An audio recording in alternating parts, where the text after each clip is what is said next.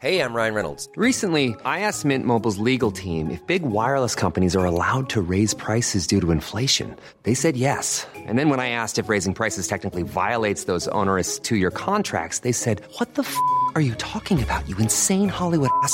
So to recap, we're cutting the price of Mint Unlimited from $30 a month to just $15 a month. Give it a try at mintmobile.com slash switch. $45 upfront for three months plus taxes and fees. Promo rate for new customers for limited time. Unlimited more than 40 gigabytes per month. Slows. Full terms at mintmobile.com.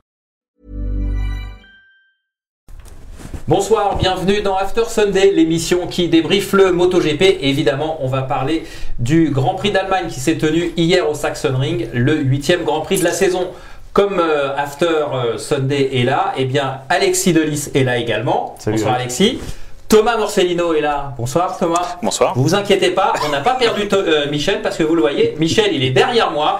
Il nous a snobé aujourd'hui, il a préféré rester dans le sud. Il a dit qu'il y avait trop d'orage dans le nord. Donc ça va Michel? Ça va bien, ouais, ça va bien. Il fait toujours beau?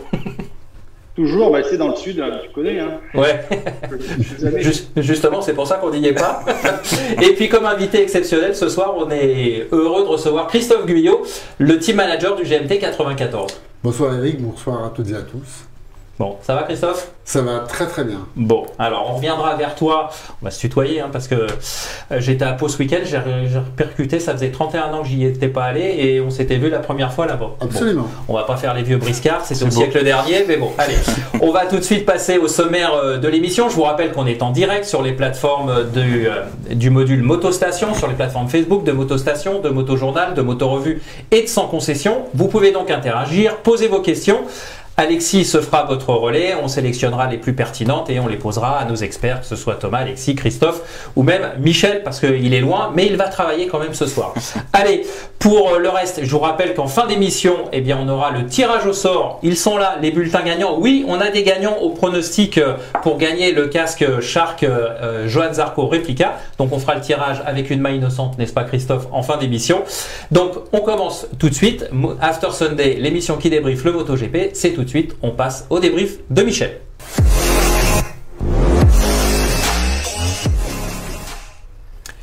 Voilà, donc on passe au, débrief de Michel Turcot. Et Michel, l'image du, Grand Prix, l'image du week-end, c'est bien sûr le retour aux avant-postes et sur la plus haute marche du podium de Marc Marquez.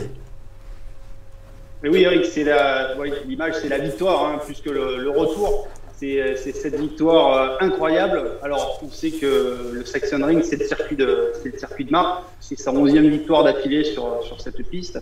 Euh, mais après trois chutes de rang au Mans, en Italie, à Barcelone, même si les, les, fans, les fans de Marc espéraient cette victoire, elle était quand même loin d'être acquise. Euh, ben il a été, à la hauteur. Il, a dit que dès qu'il est arrivé le jeudi, il sentait qu'il pouvait faire quelque chose. Alors, le Saxon Ring, c'est chez lui. Hein, c'est un circuit qui tourne à gauche, donc euh, il a toujours été vite là-bas, on l'a dit. C'est comme euh, voilà d'autres circuits qui tournent à gauche, Aragon notamment et Austin, hein, un autre circuit qui tourne à gauche où Marc a toujours euh, a toujours gagné. Euh, bon, alors ça tourne à gauche, c'est euh, c'est la pratique du, du flat track, c'est ce qu'il dit. Enfin, en tout cas, voilà, c'est son circuit. Il a été impérial, il est- s'est qualifié en deuxième ligne. Donc, il savait qu'il pourrait aller au bout de la course sans, sans être handicapé par son épaule droite. Il n'y a que trois virages à droite au Saxon Ring. Il a pris un, excellent départ, un premier virage hyper agressif. Il s'infiltre à l'intérieur de Quattararo. Il se, il se retrouve en tête. Et euh, au bout de quatre tours, il- c'était son week-end. Hein, quelques gouttes de pluie. Là, on sait que c'est des moments où il est très fort. Il euh, a fait un, petit break de, de deux secondes qu'il a ensuite parfaitement géré. Euh, alors, on, craignait qu'en fin de course, il faiblisse un peu. Ce n'est pas la tenu le coup. Et euh, malgré le fait d'être tombé sur les, les trois précédents Grands Prix, il a, il, a, il, a, il, a, su- il a bien géré la pression. Alors il a raconté qu'il s'était mis en tête que derrière lui, c'était pas Oliveira qui le suivait, mais c'était son frère qu'ils étaient à l'entraînement et que si euh, il était rattrapé, ça serait pas grave. Donc euh, voilà, une façon un peu de, de, de, se, de se décontracter sur cette fin de course. Et puis, euh, et puis à l'arrivée, une grosse, grosse émotion. C'est rare Ouais, que Marc, l'a vu, euh, ouais. Justement, c'est rare qu'on le voit, qu'on voit ému comme ça. Et on, on sentait, on sent vraiment qu'il revient de loin et ça, voilà, c'était vraiment euh, super touchant. Alors, la, la question euh, par rapport à cette, euh, à cette victoire qui est logique et que tout le monde se pose, c'est est-ce que ça y est, il a relancé la machine à gagner qu'il était ou est-ce que c'est le contexte particulier que tu as expliqué, à savoir le, le circuit qui tourne majoritairement à gauche?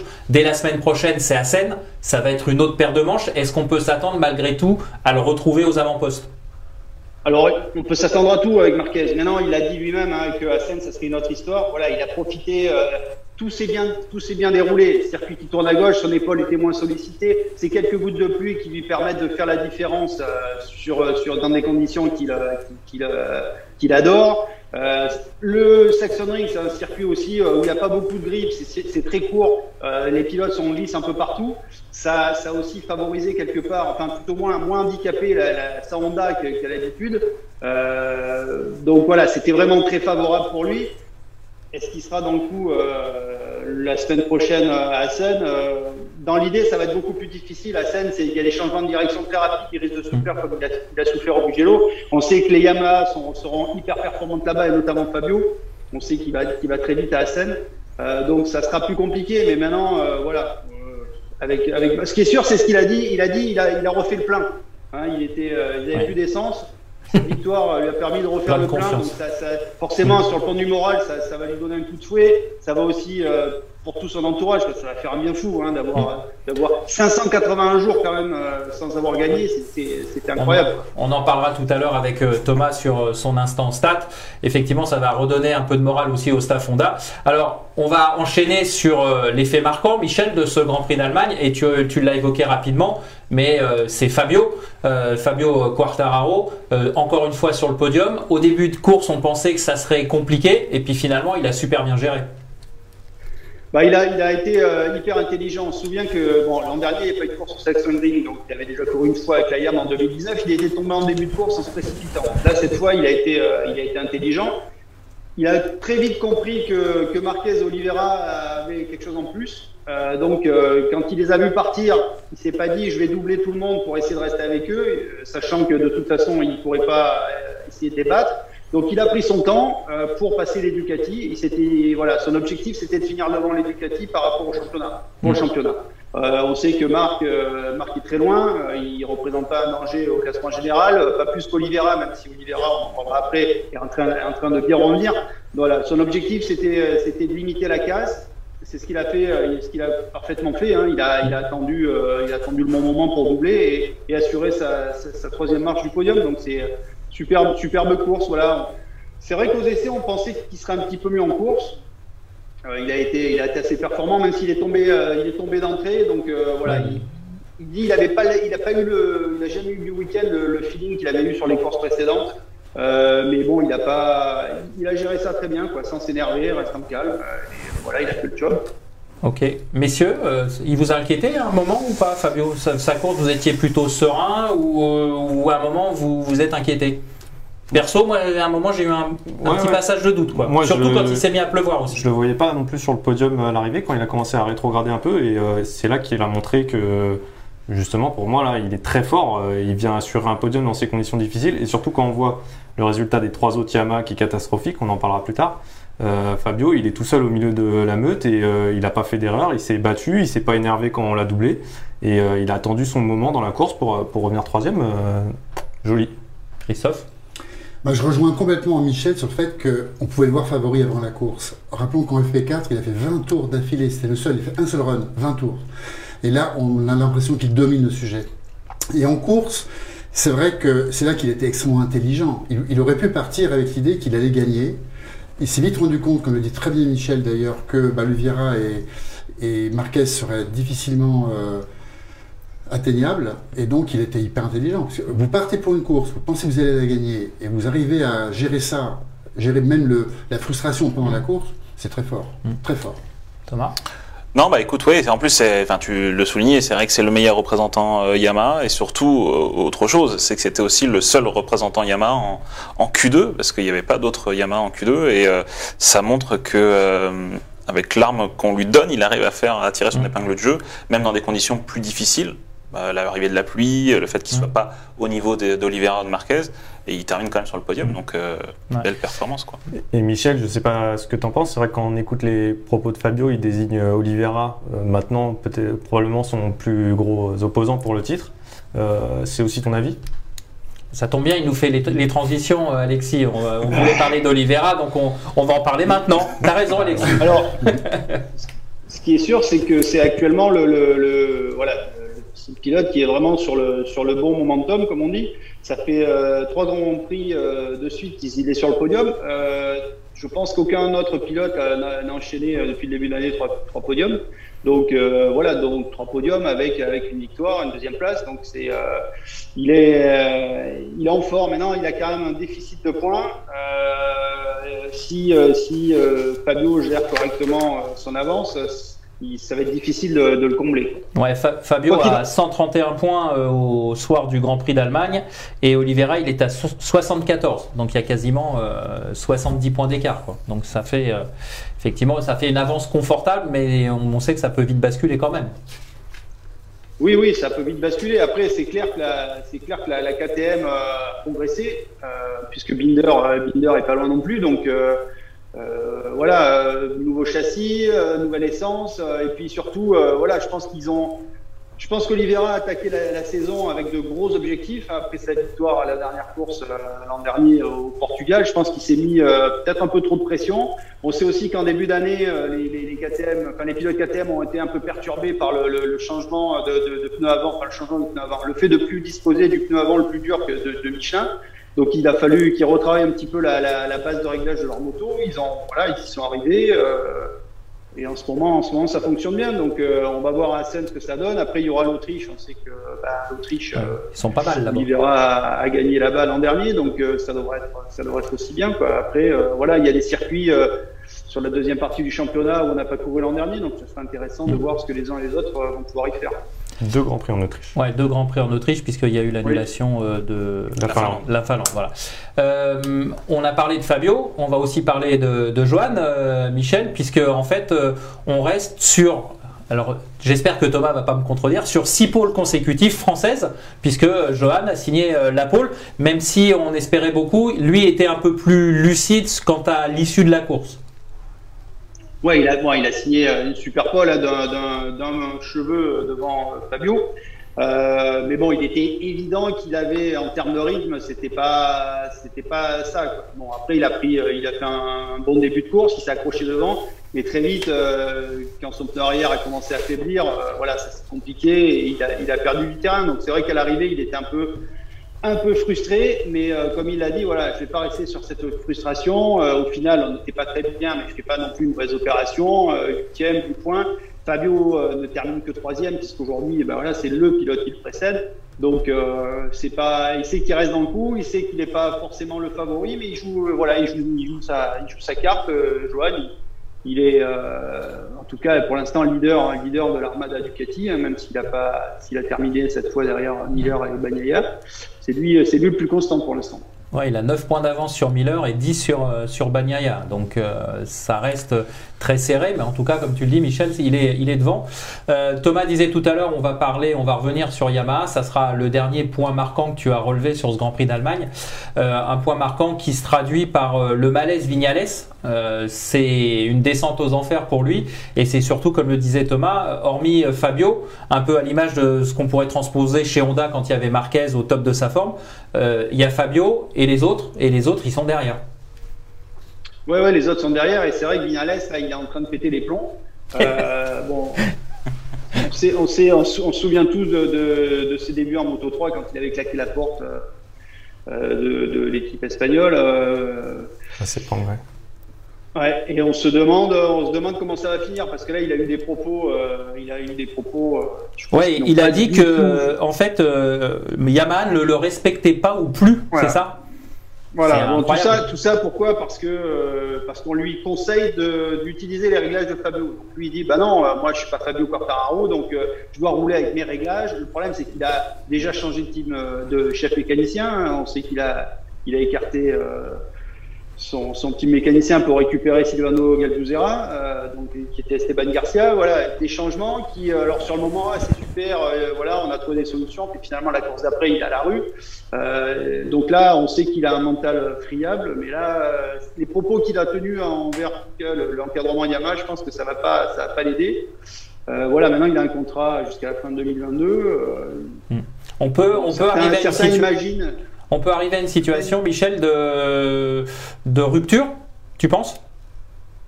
Avec, Que ça euh, soit de son côté ou même de Yamaha, est-ce que Yamaha peut aller euh, jusqu'à se séparer de lui en dépit de son contrat? Je pense que s'il continue, enfin après, je sais pas, je suis pas avocat, mais euh, si, euh, si la situation s'envenime et qu'il y a des, des- des échanges de ce type, euh, est-ce que ça peut être une faute grave? Est-ce qu'on peut le licencier? J'en sais rien.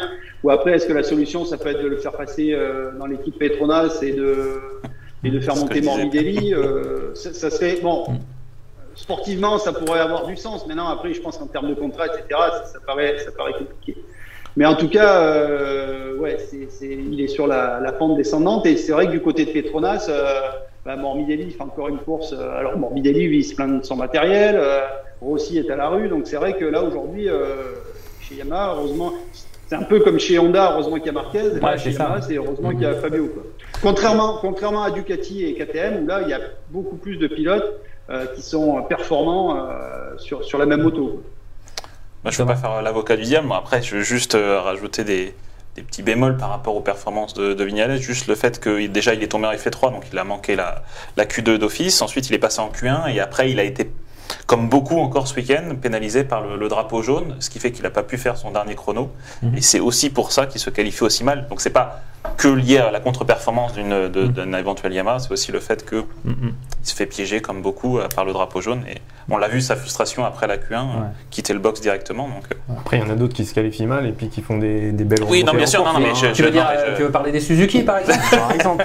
Non, non, mais je veux dire qu'il y a eu pas mal de. On l'a vu, en, enfin, même en fin de Q2, quand il y a eu pas mal de chutes, beaucoup ont coupé parce que de toute façon, on peut plus faire de chrono quand il y a. Christophe, toi, tu, tu représentes Yamaha depuis quelques années. Est-ce que tu peux comprendre qu'un pilote puisse dire euh, que la marque lui manque de respect Non. Non, mais ça, ça date pas de cette année. Je pense que là, à ce niveau-là, il y a, au niveau du management, il y a quelque chose d'assez curieux. On peut pas, les pilotes ont des contrats dans lesquels on peut pas non plus, on peut laver son, son linge mais en famille.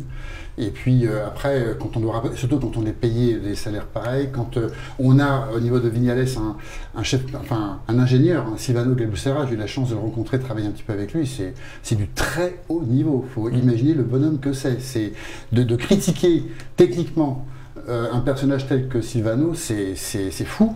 Et je dirais que de toute façon, s'il y a une surprise, c'est pas trop Vignales, parce qu'on sait qu'il est capable d'être très irrégulier. D'abord, il a gagné au Qatar, après, il fait plus rien. Chez Suzuki, c'était un peu pareil. hein, il gagnait une course, après, on ne voyait plus, puis il regagne une course. C'est pas très surprenant. En revanche, euh, je m'adresserai presque à Michel là-dessus. Je comprends pas euh, Morbidelli. Je trouve que c'est plutôt la surprise pour moi elle est plutôt là. La déception, enfin, la, La déce- la déception, si on peut dire ça comme ça Oui, c'est c'est étonnant. L'an dernier, il est quand même, il joue le titre Mhm. jusqu'à la fin, quand même, le champion du monde. Il est, il est tout le temps là, et là, on le voit plus beaucoup.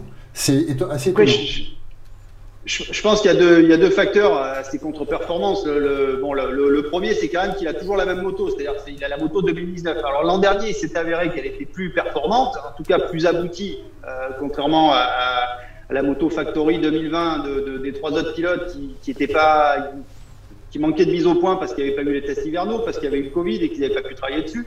Euh, Aujourd'hui, cette moto, elle est- ils ont réglé les problèmes, elle est performante, alors que la sienne, elle est, euh, bah, c'est toujours la même. Euh, c'est toujours la même et tous les autres ont progressé. Et lui, bien évidemment, il s'agace de cette situation. Donc euh, le, le matériel est euh, pas plus performant, voire moins. Et lui, euh, lui, il se décourage. Euh, il a eu des, en début de saison, il avait des problèmes de réglage du train arrière. Donc euh, ça s'est mal, euh, Mmh, ça s'est ça a mal mal enchaîné. démarré. Lui, lui, voilà, lui, c'est pareil. Les relations sont tendues avec Yamaha, avec le team. Il se dit mais pourquoi? Moi je suis champion du monde Alors on peut le comprendre. En même temps, le deal au départ, il était clair, c'est que tu vas garder cette photo euh, parce qu'il y a eu le Covid, parce que les contrats étaient signés. Donc on peut comprendre sa frustration, mais en même temps, on peut comprendre aussi la position de Yamaha. Enfin, tout ça fait que euh, voilà, quand on quand on joue euh, au dixième, au millième, euh, ben, le, le moindre euh, le moindre grain de sable dans la machine, le, le moindre coup au moral, le, le- bah ça, ça voilà, les autres sont devant. Hein. Alexis, une question Pour, c'est pour ça revenir sur euh, le cas Vignales, on a une question de Simon de, de Paris euh, qui, euh, qui revient d'ailleurs sur des propos d'Éric Dessène dans notre précédente ce que émission euh, qui disait que euh, Vignales ne supportait pas la pression avec les résultats de Fabio. Euh, Qu'est-ce que tu en penses, Michel? Est-ce vrai que est-ce qu'il a du mal à assumer le fait qu'aujourd'hui, bah, alors qu'il devrait être le leader de cette équipe, Fabio euh, performe bien mieux que lui? Ah bah c'est sûr qu'il vit très mal. D'ailleurs, ses commentaires en disant ouais moi je suis pas là pour rouler avec les, réglages de Fabio, euh, Mm. c'est complètement euh, c'est complètement idiot parce qu'on sait très bien que voilà dans une équipe quand il y a un leader, bah, les autres ils essaient au moins les recettes de celui qui gagne avec la moto. Oui. Euh, voilà. Alors il a beau dire mon pilotage c'est pas le même, mais je pense que là en l'occurrence ça sera à lui de se dire ben voilà Fabio il exploite cette moto très bien, je vais essayer de faire aussi bien que lui, euh, peut-être en utilisant sa recette. Euh, voilà, je, je pense que chaque moto a ses spécificités, il faut essayer de les, les- de les utiliser au mieux. Donc s'il y en a un qui a, qui a trouvé la bonne recette, euh, il faut être intelligent et essayer de, essayer de l'appliquer aussi. Pour terminer rapidement, euh, Michel, sur le, le volet Vignales-Yamaha, on l'a évoqué aussi dans, dans l'émission en disant euh, par rapport aux performances de Rossi, euh, qui a une moto factory, enfin la moto de, cette année, est-ce que tu penses qu'on pourra arriver quand même à contenter entre guillemets Morbidelli en le faisant, en les faisant switcher de moto, ou est-ce que ça c'est une situation qui sera totalement utopique? Ah, c'est compliqué tout ça. Après, les motos sont différentes. Euh, le, faire passer sur cette moto, déjà, je, doute que Rossi a envie de, finir sa. Si on imagine qu'il termine sa carrière cette année, de terminer avec une moto euh, qui sera pas non plus la même. Euh, voilà, c'est, il faut prendre des habitudes, il faut travailler, il faut régler. On sait qu'il n'y a pas beaucoup d'essais, on sait. Changer tout ça en cours de saison, est-ce que ça a du sens? Euh, je, J'en suis pas certain. Quoi. Je sais pas ce qu'en pense Christophe. Ah bah, je suis complètement, euh, complètement d'accord, c'est une évidence. hein. De toute façon, on est aussi dans je parlais du monde de, de- de vitesse. On ne peut pas parler de coéquipiers hein, à ce Mm. C'est vraiment des adversaires. Et c'est sûr que c'est pas Valentino Rossi qui va lâcher l'affaire, d'autant qu'il est en difficulté. Mm. Il va pas en plus abandonner sa moto et faire encore moins bien que ce qu'il fait aujourd'hui. Surtout que c'est, sous ses beaux sourires, c'est pas forcément le plus tendre euh, du plateau, euh, Valentino. Euh, bah Michel, on clôture ces, cinq faits marquants du Grand Prix d'Allemagne, donc par, par cette problématique et ces polémiques à venir du côté de chez Yamaha. On va surveiller ça et on va passer bah, maintenant à l'instant stat avec Thomas.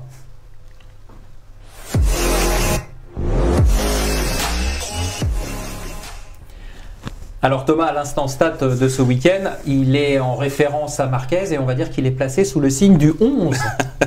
Exactement, moi j'ai plein d'autres chiffres que je vais citer aussi, mais effectivement le 11, donc on le sait, c'est sa 11e victoire au Saxon Ring, la 11e d'affilée, bien évidemment. Il égale Agostini euh, qui avait fait pareil aussi au Saxon Ring euh, par le passé. Surtout, ça survient, cette victoire survient 11 mois et un jour après sa, blessure l'année dernière euh, donc à Jerez. Euh, c'est la 11e victoire d'affilée aussi pour Honda euh, au Saxon Ring. Et surtout, c'est aussi la 11e fois qu'il gagne une course en menant de bout en bout sur la ligne. Donc, euh, Et c'est- depuis qu'il est arrivé en MotoGP. Et c'est l'un des rares, à avoir- enfin si ce n'est le seul à avoir fait ça depuis le début de la saison. Ah oui, c'est le seul à avoir fait, ouais, d'avoir mené du début à la fin. C'est le seul à avoir fait cette saison. La dernière fois, c'était Oliveira au Portugal l'an dernier, et voilà. Et certains diront que les premiers euh, rapports de sa, son opération en décembre dernier, euh, l'opération aurait duré 11 heures. Donc, Est-ce qu'il va changer de numéro à ton avis, Michel? Donc, euh, ouais, donc euh, le 11 aujourd'hui porte, euh, porte Bon. chance à, à Marquez.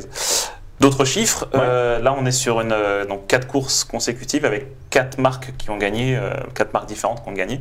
Donc ça c'était pas arrivé depuis 1975, donc ça c'est aussi à souligner, donc c'est quand même intéressant. Donc on a eu, Est-ce que ça veut dire qu'on est en train d'assister à un nivellement du, du plateau ou c'est les, con- les circonstances qui font que?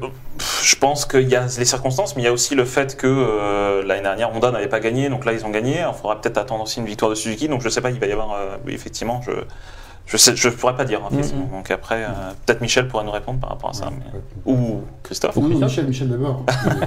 Non, non, non, mais je pense qu'aussi on peut euh, souligner, enfin ce, qu'on a, ce que j'ai pas fait, mais souligner la, la, la- la belle course aussi d'Alex Espargaro. Hein. Oui, Donc, Aprilia, bah, le, une première niveau, le, aussi. niveau, Mm. niveau général est.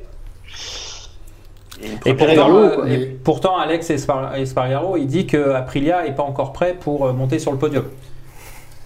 De fait, hein, il y est pas. sur le Oui, c'est sûr, mais que en, en gros, ça veut dire que lui, il se sent prêt, mais que la moto lui permet pas. En gros, ça veut dire Ouais, ça. voilà.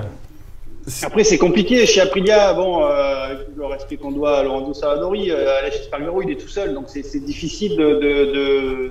On peut pas faire de comparaison. Donc, Mm, mm. je serais curieux de faire monter un autre pilote sur cette moto et de voir, de voir ce qu'il pourra en faire. Christophe? En fait, euh, ce à quoi euh, on assiste aujourd'hui, c'est quand même une victoire de Dorna, du promoteur. C'est-à-dire que, rappelons-nous, il y a une dizaine d'années, quand il y avait euh, le MotoGP en difficulté, euh, je me rappelle dans, dans avec Michel, il y avait des grandes questions qui se posaient sur l'avenir même du MotoGP. Et euh, donc, il y a eu l'introduction des CRT, etc. Et surtout, la révision complète du règlement électronique unique, euh, des motos beaucoup plus homogènes. Euh, en termes de pneumatique aussi, tout le monde a les mêmes. Et ça veut dire que là, on a, on a renforcé euh, un plateau, euh, on a permis en tout cas à tout le monde de se renforcer. Alors ce ne sont pas des, pas de- des coupes, hein, bien entendu. Mais en attendant, euh, on a aujourd'hui, c'est vrai, sur le papier, toutes les motos en mesure de gagner. C'est un bras de fer colossal qui- dont il faut se rappeler entre Dorna et en particulier Honda et Yamaha, qui n'étaient pas du tout d'accord. Dorna qui avait ouvert la porte à Ducati avec l'électronique libre, avec les réservoirs de 24 litres, il y avait toute une histoire comme ça. Et c'est un combat euh, mené, euh, gagné, remporté pour moi par Dorna. Cette euh, possibilité aujourd'hui à tous de gagner. Et puis, ce qu'il faut rappeler aussi, ce qui a permis ce, ce nivellement des performances, c'est les concessions. Euh, un constructeur qui revient ou qui est en difficulté, euh, il a des avantages qui lui permettent de recoller au paquet, euh, tout simplement. Et ça, ça permet un plateau super Ouais. homogène. Après, si on veut être l'avocat du diable, si Marquez il se blesse pas, euh, il a quand même le- combien de saisons d'affilée derrière lui avec le titre? Et pourtant, les concessions et Alors là, on pourrait dire que c'est quand même Marquez qui est au-dessus. ouais. Voilà, non Oui, mais bah enfin, oui. je sais pas ce que en pense Michel également, mais euh, je veux dire, euh, si on remet les choses en, en ligne entre guillemets, bien sûr qu'il y a eu ce travail-là, mais Marquez, euh, il faisait triompher Honda euh, comme à la parade, quoi. Oui, mais on s'est rendu Ouais, mais compte l'an dernier, pardon, juste comme ça, on s'est rendu compte l'an passé que c'est justement Marquez qui était le meilleur. L'an passé, on a pu voir neuf marques différentes, neuf pilotes différents, pardon, remporter un MotoGP, un Grand Prix, alors qu'avant, Marquez en gagnait un sur deux. Et euh, c'était jamais le même le deuxième. hein. Donc c'est-à-dire que le niveau n'avait pas changé en soi. Simplement Marquez n'était plus là. Donc c'est un petit peu comme dans tous les sports de très haut niveau. Vous avez en tennis euh, toujours un Nadal ou un Federer. Federer. Federer pour Federer qui arrive, voilà. Non mais si, c'est vrai. Vous pouvez mettre toutes les poules que vous voudrez au départ, vous avez toujours la même à l'arrivée. Donc euh, là, en moto, on avait Marquez, et puis l'an passé, il a disparu. Alors, cela dit, on a quand même l'émergence de Fabio Quartararo. Michel, tu voulais rajouter quelque chose? Oui, je dis, il faudrait pas non plus que la, la victoire de, de Marc, elle, elle masque la réalité de chez Honda. hein. Mmh, c'est, euh, ça, ça reste une catastrophe. Mmh. Alors c'est vrai que du coup, il a mis un coup d'arrêt à la, à la longue période sans victoire. Mais euh, Paul Espargaro euh, est encore à plat ventre. Euh, il, est, il en est à 12 chutes. Euh, je crois que son record, euh, si Thomas m'a bien renseigné, c'était 14 euh, sur la saison. Donc après 8, 8 Grands Prix, euh, il, est déjà, il a déjà quasiment atteint son record de chute en une saison. Euh, Alex, Alex Marquez est perdu, Nakagami pareil. Donc c'est vrai que chez Honda, ils sont, ils sont nulle part. La moto, la moto, elle est. D'ailleurs, on se demande comment Marquez arrive à- avec un, un bras handicapé. enfin, Pardon, un bras, pas Diminué, on va handicapé, dire. mais une épaule, une, encore très faible à- à- arrive à faire ce qu'il a fait hier. C'est- C'est extraordinaire. Donc ça, ça en dit encore plus long sur, ses, sur son talent et son, ses qualités de pilote. Thomas, tu termines? Ouais, deux chiffres encore. Donc c'est le donc grâce à Fabio, euh, Yamaha mine de rien fait son 705 749e podium en, en catégorie Rennes. Donc euh, prochain podium, ce sera la 750e. Donc voilà, il y a que Honda qui devance avec C'est pas mal ça comme chiffre. hein. Ouais. La prochaine, ça sera 750. C'est Combien ça. pour Honda 851, je crois, ou 852. Ah, il y a une centaine de- Euh, il y a- on a atteint les 850 l'année dernière. Donc Mhm. euh, il y a encore une centaine de podiums à rattraper. Et ensuite, un petit chiffre autour de, de, de Zarco, un peu le, ce qu'on disait avec Michel, le, le leader pour l'instant du MotoGP. Euh, parce que là, il enchaîne, donc il a signé sa sixième pole position. Et il fait partie maintenant, c'est le pilote qui compte le plus de pole position pour l'instant en catégorie Rennes, mais qui n'a pas gagné. Euh, Allez, affaire à suivre. On va passer maintenant à la chronique d'Alexis.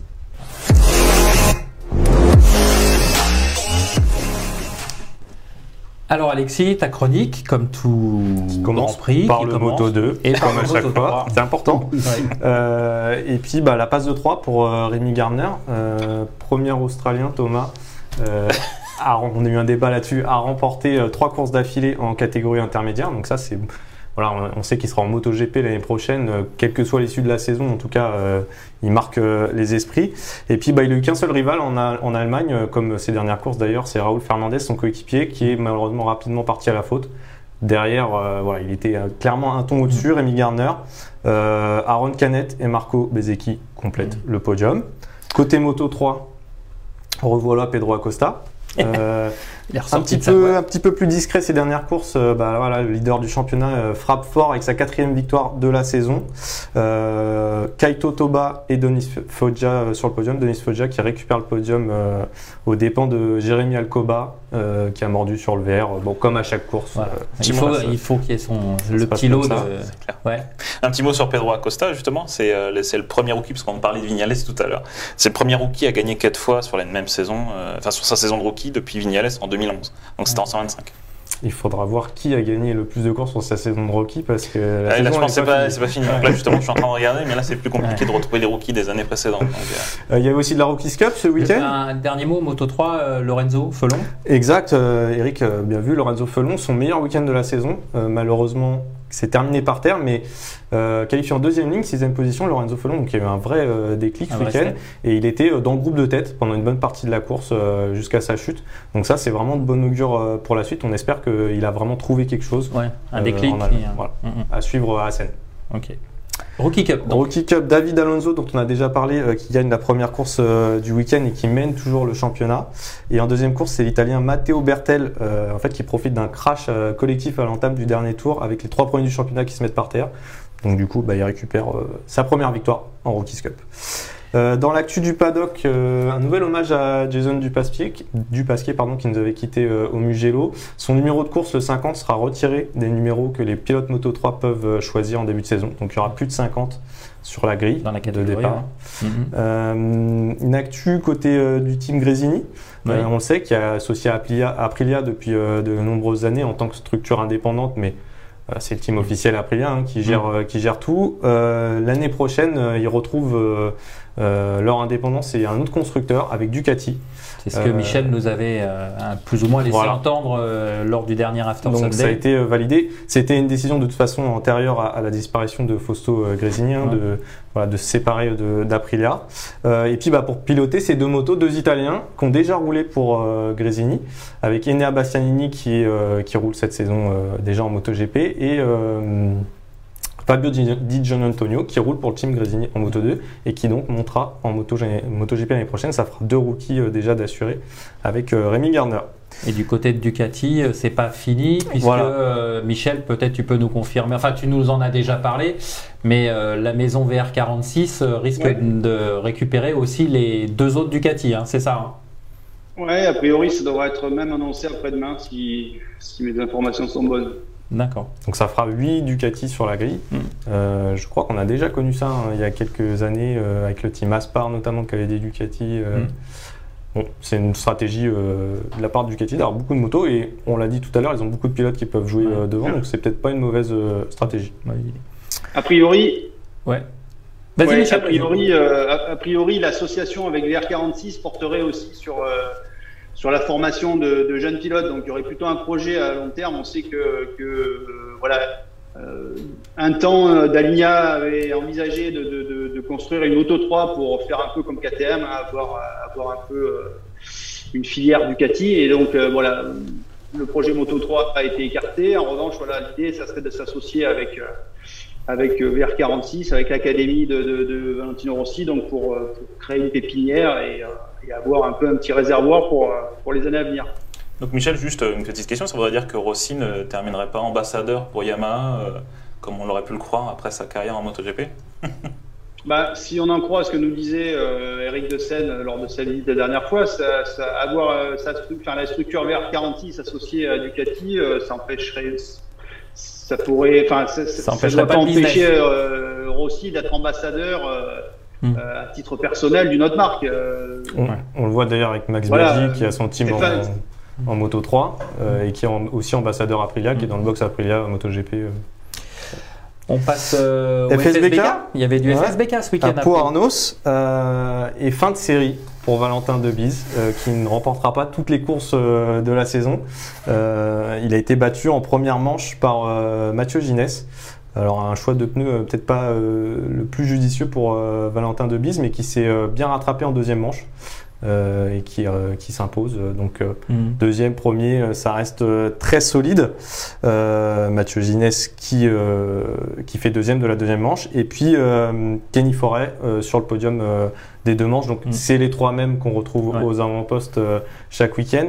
Un mot d'Alan Tescher qui s'est Blessé. qui s'est blessé, vertèbre fissurée, poignet cassé. donc on va pas le revoir tout de suite. Alan, on lui souhaite un bon rétablissement. Mhm.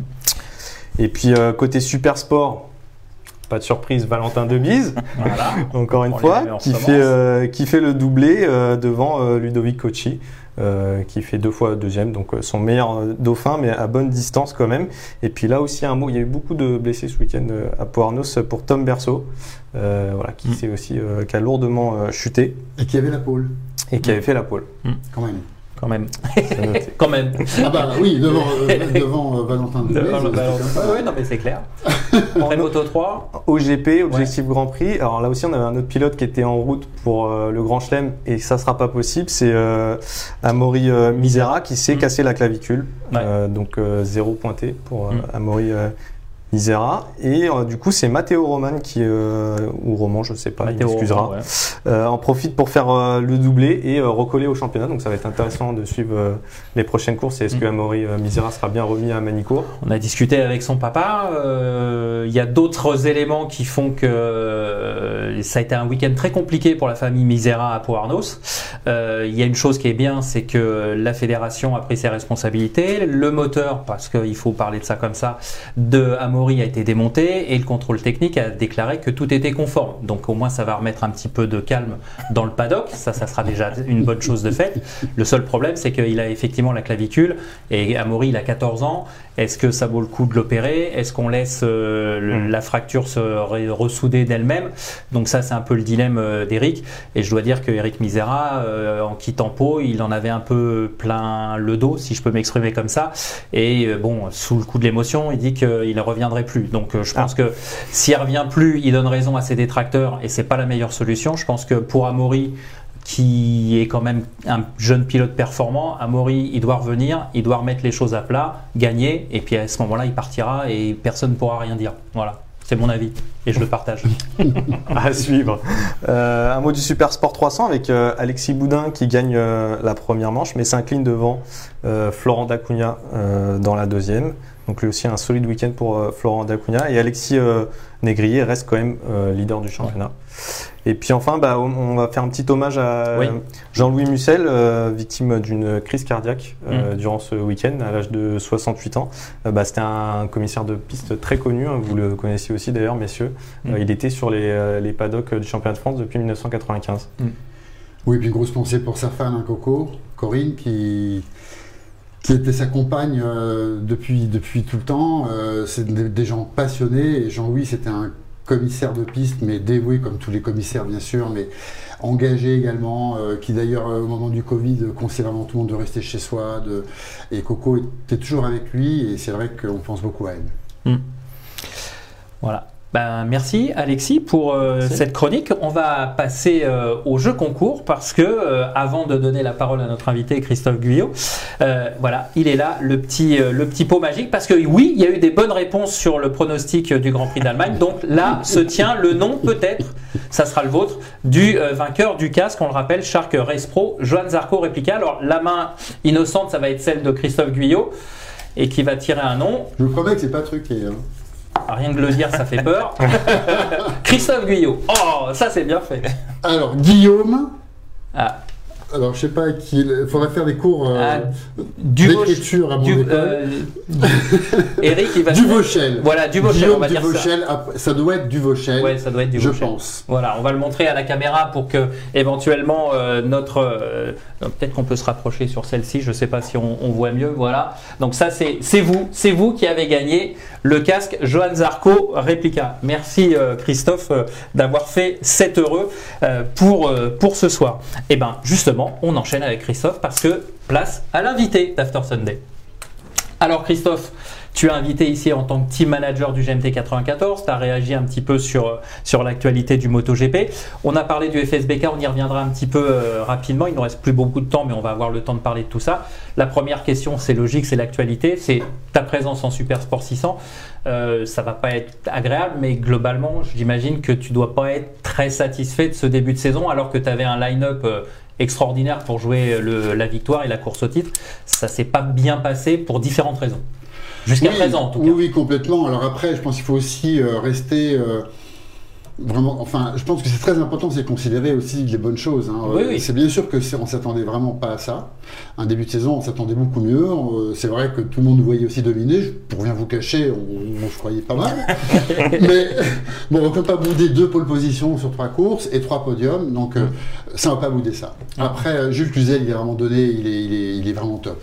Il est vraiment quand même pas chanceux à Aragon. Ça ne peut pas dire Oui. le contraire. Pour moi, les deux courses étaient à lui, euh, c'est clair. Euh, et bon, il est doublement malchanceux sur les deux courses. Et puis après, ben voilà, on est aussi sur les circuits qui qui tournent. euh, bah, vous savez qu'il est sélecteur à droite. Je Oui. pense pas que les deux circuits qui suivaient étaient favorables. Il s'en sort quand même sacrément bien. Il fait encore des podiums.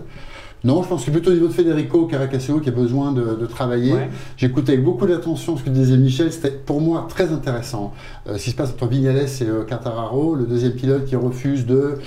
Bah, c'est pour moi d'entendre ça, c'est aussi intéressant en tant que manager de vitesse maintenant. Ils n'ont plus d'endurance. C'était beaucoup plus facile à gérer en endurance parce Mhm. qu'ils avaient une moto.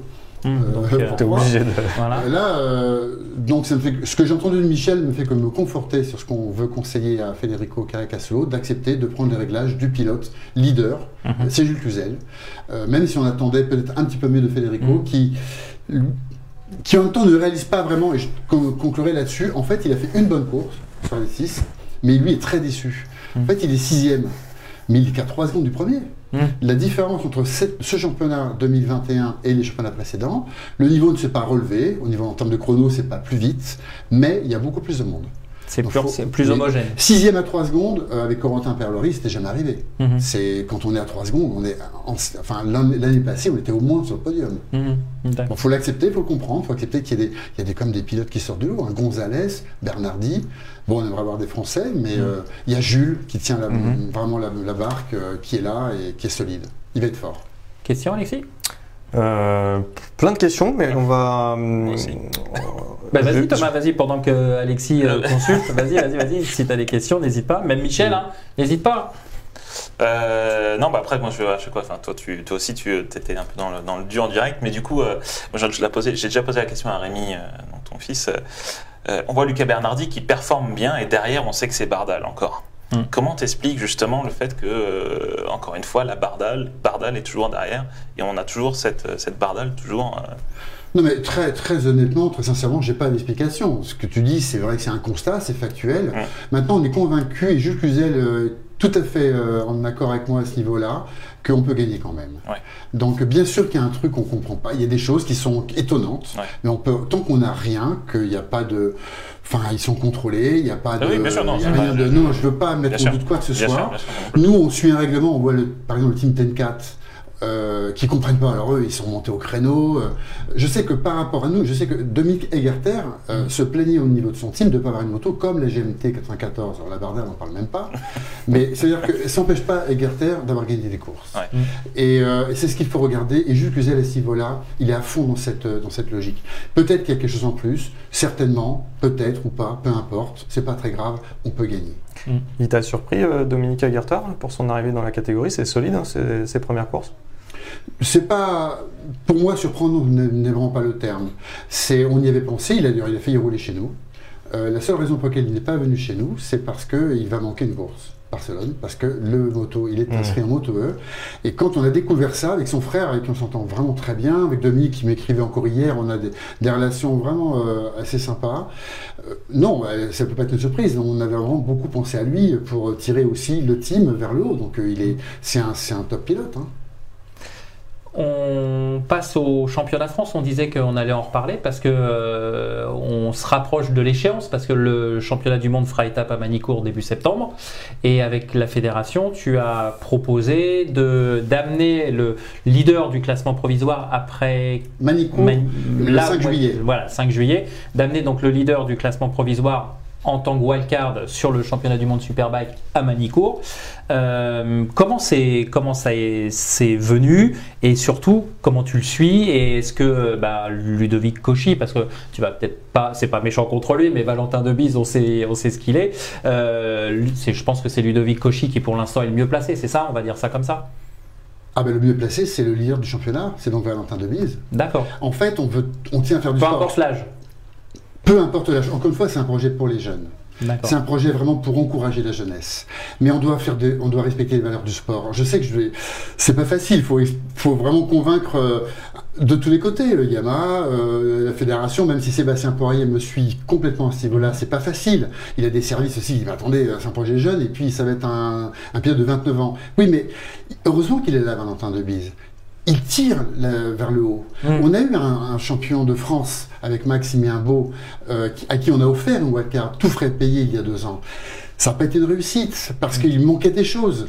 Donc la fédération déjà va nous aider sur un point majeur, ce qui a été déclaré par Sébastien Poirier, le président de la fédération.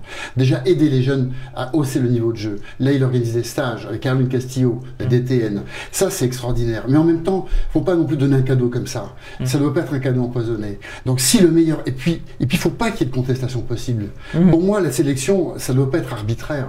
C'est pas parce qu'il pèse combien, quel âge il a. euh, Non, le résultat. C'est très important. Si Lucas Mayas n'avait pas été retenu pour être champion du monde l'année où il est champion du monde, par Yamaha parce qu'il avait 27 ans et qu'il y avait des jeunes de 22 ans derrière, on n'aurait pas Lucas Mayas champion du monde. C'est le talent pur qui doit être. Et l'important, c'est aussi donner cet espoir à la jeunesse. Parce que la jeunesse, elle est là, elle regarde de bise maintenant avec des yeux avides. Et, euh, et c'est, j'en parle, j'en ai parlé d'ailleurs avec Vincent Falcon, euh, qui, qui est hyper content de voir que grâce à, à De Bise, le championnat de France prend de la hauteur, euh, ramène du monde, euh, donne envie et le, on sait où est la référence. Ah oui, bah c'est sûr que vu les prestations même qu'il a fait encore euh, ce week-end à Pau, euh, Valentin, euh, les jeunes ils ont les, les dents Oui. qui poussent et qui rayent par terre, mais pour l'instant euh, ils n'arrivent pas à le. Et Valentin, euh, moi j'en parlais avec lui il y a pas si longtemps. euh, certes, il n'est plus un jeune jeune du paddock, Oui.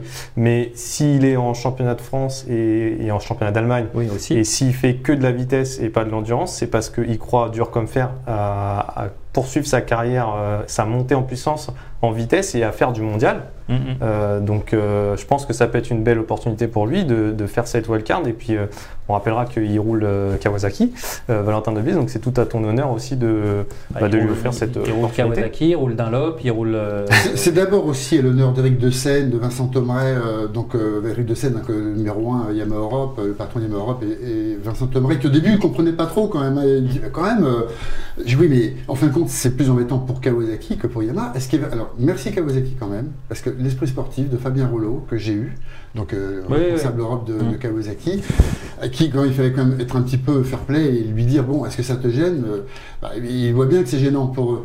Mais en même temps, il dit on fait aussi du sport et je peux pas refuser ça, je peux pas refuser un pilote. Parce que ce qui est important pour revenir à, à l'âge, ce qui est important, si on veut aider les jeunes, c'est montrer qu'à 30 ans, on peut être bon aussi. Jules Cluzel, à 32 ans, il peut être champion du monde. Il se bat pour ça, il se bat pour gagner des courses.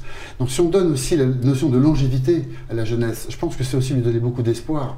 Alors, sur le coup, c'est frustrant.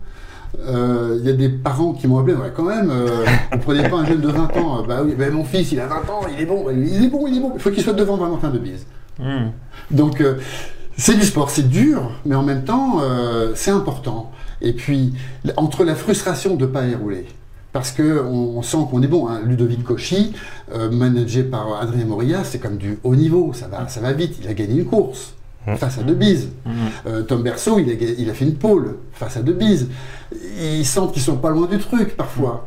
Mais le résultat, et, et voilà, c'est pour les, en même temps les aiguillonner, les pousser, les motiver, et c'est le sens du projet.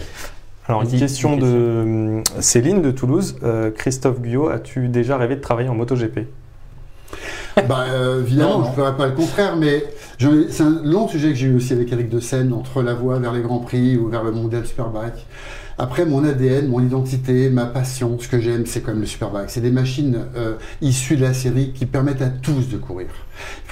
Le Superbike, c'est quand même euh, le plus haut niveau national dans tous les pays du monde. C'est-à-dire que quand vous êtes champion de France du Superbike ou du Supersport, ça dépend des, pays, de la notion de haut niveau, mais c'est quand même là. Il n'y a pas de MotoGP, de Moto2, de Moto3 qui courent euh, en, sur le plan national.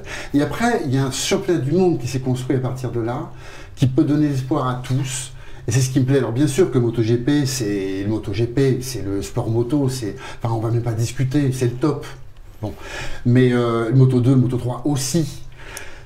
Mais j'aime m'investir dans les projets où la porte est ouverte pour tous. Alors justement, ça sera la, la dernière question. C'est ce que j'avais posé comme question. Quid de 2022 Parce qu'on a entendu beaucoup de choses, Christophe. Tu parles beaucoup. Euh, on t'a pas caché ton envie justement de monter en superbike. Et, et les dernières infos que j'ai entendues, ça serait peut-être de garder une 600 malgré tout en supersport et d'avoir une machine en superbike. Oui, non, qui, quand, où? C'est simple comme question. Ben écoutez, laissez-moi en discuter aussi. Bon, envoyé, c'est marrant, euh, tu me demandes ça, mais euh, c'est vrai, à 14h, j'ai envoyé un petit mail à, Eric de Sèvres, bon, quand est-ce qu'on en discute? Euh, Parce que c'est vrai que c'est avec Eric que je, je suis en train de construire vraiment quelque chose de fort. Très sincèrement, très sincèrement, rien n'est défini à ce niveau-là. Je suis partagé entre plusieurs projets. Mais ce qui est certain, c'est que le Superbike, il n'y a pas d'autre solution. On doit y accéder maintenant. Euh, Est-ce qu'on garde aussi un pied en super sport pour aussi permettre aux jeunes de rêver, réoffrir des wildcards? Est-ce qu'on peut trouver d'autres solutions pour offrir des wildcards quand même? Parce que c'est tellement important. Et des wildcards peut-être pas... Enfin, puis euh, participer à l'évolution des règlements pour qu'il n'y en ait peut-être pas qu'un seul pied de wildcard invité. Si le règlement le permet, on pourrait peut-être en accueillir plus que ça. Et, euh, redonner vraiment de l'envie, de l'espoir à tous. Donc très sincèrement, la base, la base sera de permettre à tout le monde de courir. Si deux superbikes et, qu'on peut soutenir des équipes en super sport derrière qui permettent d'accueillir des pilotes français euh, vers euh, et puis de leur permettre d'accéder ensuite au haut niveau, euh, même si super sport c'est déjà du haut niveau bien sûr mondial. y compris le championnat de France d'ailleurs. C'est voilà, on, va poser tout sur la table. Maintenant, c'est vrai que ce que j'aime, j'adore, c'est le superbike et qu'il faut qu'on y soit en 2022. Bon, vous Même avec compris. l'évolution, même avec l'évolution du super sport justement, euh, qui devrait évoluer là prochainement avec l'arrivée des Je crois qu'il Ducati. il- il a quelque chose, mais il voudra pas le dire. D'accord. Il va pas le dire ce soir, Christophe. C'est pour ça- pour que je ouais. on, a, on a bien, on a bien compris euh, Je tente, où, je tente. où il voulait, où il voulait en arriver. Bon, ben, on te réinvitera, Christophe, parce qu'on arrive au terme de l'émission. En tout cas, merci euh, de toujours partager ta passion avec nous. Merci, Michel. Euh, Assen, c'est dès le week-end prochain. C'est samedi ou dimanche d'ailleurs euh, Ah non, c'est dimanche, C'est c'est dimanche, c'est hein, ça, on est d'accord. Euh, pronostic, vainqueur, vite, Michel. Fabio, Quartararo. Fabio. D'accord. Alexis Fabio. Zarco. Bien, on est au moins deux à soutenir Johan, c'est bien. Voilà, on espère que vous avez Ah Non, passé attends, attends, attends, non. On parle pas de soutien là, on parle de, on parle de pronostic. de pragmatisme. Bah, il a fait la Oui. pole il y a, en 2017. Ouais. hein. Bon, en tout cas, merci euh, messieurs, merci Christophe, merci de nous avoir suivis. On se retrouve donc lundi prochain pour After Sunday et on parlera du débrief du Grand Prix d'Assen, euh, Grand Prix des Pays-Bas. Merci de votre attention et à la semaine prochaine. Even when we're on a budget, we still deserve nice things. Quince is a place to scoop up stunning high-end goods for 50 to 80% less than similar brands. They have buttery soft cashmere sweaters starting at $50, luxurious Italian leather bags, and so much more. Plus, Quince only works with factories that use safe, ethical, and responsible manufacturing. Get the high-end goods you'll love without the high price tag with Quince. Go to quince.com slash style for free shipping and 365-day returns.